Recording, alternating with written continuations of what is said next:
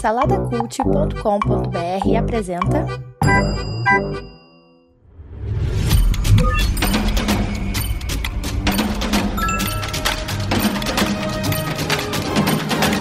Bicicletas Voadoras.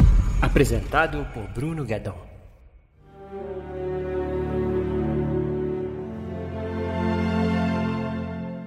Morte no Nilo. Sequência direta aí do filme Assassinato no Expresso do Oriente de 2017, baseado ali nos romances de Agatha Christie. É, o primeiro filme, a gente teve ali um elenco absurdo, né? Estrelado, pelo Ken... Estrelado e dirigido pelo Kenneth Branagh.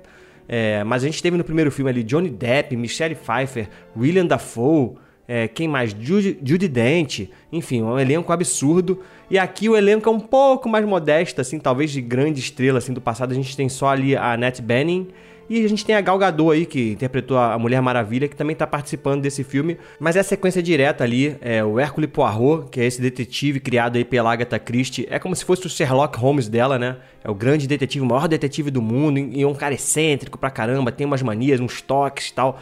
E aqui nesse filme a gente tem basicamente a mesma fórmula, né? É, aqui ele está investigando um assassinato que acontece durante um percurso de navio no Rio Nilo. Na verdade, o Hércules Poirot é convidado para uma festa de casamento que vai acontecer é, nesse rio, né? Tipo num cruzeiro dentro desse rio. E a gente tem ali os convidados dessa festa e um assassinato acontece ali no meio dessa festa. E ele, é claro, está ali convenientemente para investigar esse assassinato. O primeiro filme é bem mais interessante, é, é, parecido, como eu falei, é a mesma fórmula, né? Porque eles estão presos em um trem e acontece um assassinato dentro de, desse trem.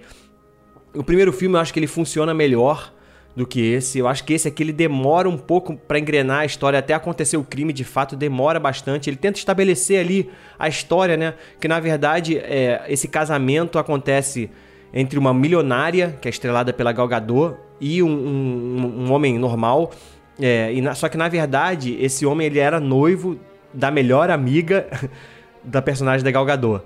Então ela, na verdade, ela fica meio que ali perseguindo eles, né? Porque ele, ele rompeu com ela tal. Então tem toda essa trama ali. Na verdade, tem outras pessoas que são convidadas para essa festa também, que tem vários interesses ali. Enfim. E aí acontece um assassinato, não vou falar quem morre, óbvio, é sem spoiler. E o Hércules Poirot começa a investigar ali, mas como eu falei, ele acaba sendo. O filme é mais morno do que o outro. Não que o outro seja uma, uma maravilha, não, sabe? É, é legal, é legal o outro. Mas só que aqui a gente acontece a mesma coisa que acontece no outro filme. Você fica preso querendo saber o resultado final dessa investigação. É aí que o filme acaba te ganhando, de fato, né? Apesar de não ser bom, como eu falei, ele sofre com problema de ritmo, sabe? É meio cansativo, meio enfadonho em alguns momentos. E o desfecho em si, a resolução do grande crime ali, acaba não sendo muito satisfatória. É meio um pouco óbvio, assim, sei lá. Eu acho que foi menos inventivo do que o outro. O outro, em compensação do assassinato do Expresso do Oriente, no final você fica. Essa eu não consegui pescar mesmo. Você não conseguiu. Não dá pra ver essa solução vindo. Pelo menos essa foi a minha experiência. Mas é isso, é, é provavelmente isso aí tá virando uma franquia, né? Não sei se vão ter outros. Pode ser, eu acho interessante, eu acho legal que tenha, sabe? Mas que, que seja um pouco melhor do que foi esse Morte no Nilo, beleza? É uma resenha curta, é, não tem muito o que falar. O filme está disponível no Star Plus da Disney. É, se eu não me engano, eu dei 3 pro outro filme. Esse eu vou dar um pouco menos. Vou dar um 2.5 para Morte no Nilo. Beleza? É isso, você já sabe. Segue o Bicicletas Voadoras Cast lá no Instagram. No YouTube, você dá o gostei aí, se inscreve no canal. Se você estiver ouvindo isso no Spotify ou no iTunes da vida aí, que a gente tem a versão em podcast também, avalia com 5 estrelinhas e também a gente está hospedado lá no saladacult.com.br, um portal cheio de podcasts para você, beleza? Até a próxima. Fui.